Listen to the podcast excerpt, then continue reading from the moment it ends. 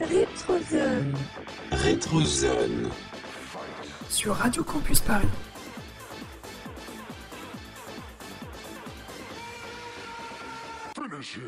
Salut à tous, c'est Noctis Chaque mois, nous allons découvrir ensemble une œuvre qui a marqué l'histoire du jeu vidéo. Aujourd'hui, nous allons plonger dans la première génération de Pokémon sortie en 1996 sur Game Boy. Préparez-vous à réviser vos classiques. Bienvenue dans la Rétrozone.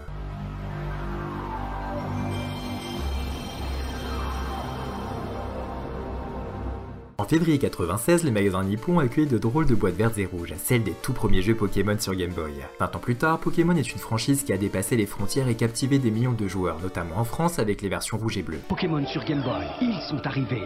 Il vous faut les deux cartouches pour les attraper. Tous. Et pourtant, rien ne prédestinait Pokémon, un jeu sorti avec 4 ans de retard, à devenir un univers qui apporte encore aujourd'hui du rêve aux petits et aux grands enfants du monde entier. L'univers de Pokémon et son histoire sont à l'image de ses créatures, atypiques et surprenants. Tout a commencé au pays du soleil levant dans les années 60. Le petit Satoshi Tajiri vit dans la ville quasi-rurale de Machida près de Tokyo. La nature luxuriante de son quartier lui a permis de se passionner pour une discipline qui lui inspira Pokémon, l'étude des insectes. Les insectes sont nos amis, il faut les aimer aussi. Mais connaissez-vous les noms de mes nouveaux compagnons? Le garçon passera la grande majorité de son enfance au bord des étangs, des rivières ou encore dans les forêts à la recherche de nouveaux insectes à observer. Toute la mécanique de Pokémon prend racine à ce moment précis de son enfance. Quelques années plus tard, à un moment où le jeu vidéo quitte les salles d'arcade pour devenir un loisir de masse sur console, Tajiri fut investi par l'idée d'inventer une nouvelle façon de faire du jeu vidéo. Il crée le 26 avril 1989 sa société de développement appelée Game Freak. En parallèle, alors que le secteur du jeu vidéo est en plein essor, Nintendo vient de sortir une drôle de machine portable, le Game Boy. Dans le monde de Pokémon, le joueur s'éveille au cœur de Bourg-Palette, un village en noir et blanc. Il y incarne Red, un jeune garçon assoiffé d'aventure et qui rêve de devenir maître Pokémon. À peine a-t-il fait un pas dans les hautes herbes qu'il est rattrapé par le professeur Shen, éminent chercheur spécialiste des Pokémon et inventeur du Pokédex, une encyclopédie qui répertorie toutes les créatures capturées à l'aide de Pokéball. Le professeur offre à Red ainsi qu'à son petit-fils Blue leur premier Pokémon afin qu'ils puissent se défendre mais aussi attraper de nouvelles créatures. Parmi les créatures emblématiques de la première génération, il y a bien évidemment les Pokémon de départ, Bizarre, Salamèche et Carapuce. Respectivement de type plante, feu et eau, les interactions entre ces trois types s'apparentent à celles du jeu du Shifumi, permettant d'illustrer dès le départ de l'aventure le principe des forces et des faiblesses. Le type plante est battu par le type feu, à son tour vaincu par le type eau, lui-même faible face au type plante.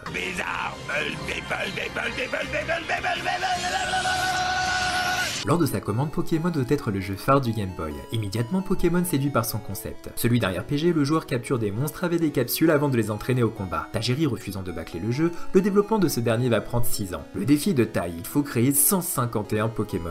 Electro, Topiqueur, Nidoran,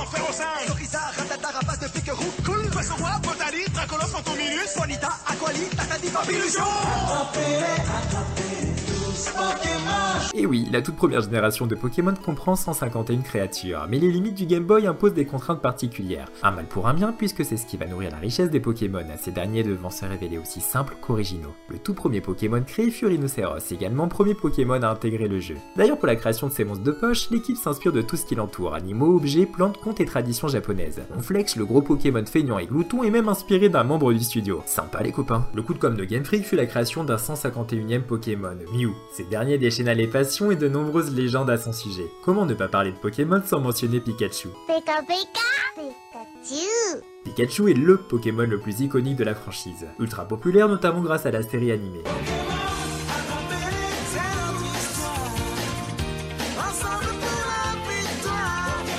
D'ailleurs, l'une des forces de Pokémon est son univers transmédia. La série animée créée en 1997 nous permet de suivre les aventures du jeune Sacha Ketchum accompagné de son fidèle compagnon Pikachu. Cartes à collectionner, figurines et mini-jeux, le monde de Pokémon est étendu et touche les plus petits comme les plus grands. Le jeu de rôle japonais repose traditionnellement sur une quête initiatique. Le héros se construit aussi bien physiquement que mentalement à travers différentes épreuves. Du jeune dresseur quittant son village natal, Red va devenir un maître Pokémon confirmé. Pokémon est inscrit dans l'histoire du jeu vidéo, mais ce n'est pas tout. Il laisse encore aujourd'hui une trace dans chacune de nos histoires personnelles. Nous, enfants devenus aujourd'hui de grandes personnes. L'œuvre de Satoshi Tajiri nous offre depuis le début quelque chose de rare, quelque chose de rare qui s'appelle l'insouciance. Apprenti dresseur, êtes-vous prêt pour l'aventure? Quel Pokémon allez-vous choisir?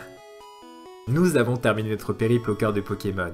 Il est temps de quitter la rétrozone et de retourner dans le présent. Je vous donne rendez-vous le mois prochain pour un nouvel épisode sur Radio Campus Paris. En attendant, prenez soin de vous. Ciao les gamers Retrouvez d'autres épisodes de la rétrozone sur Noctingame, votre chaîne YouTube 100% gaming.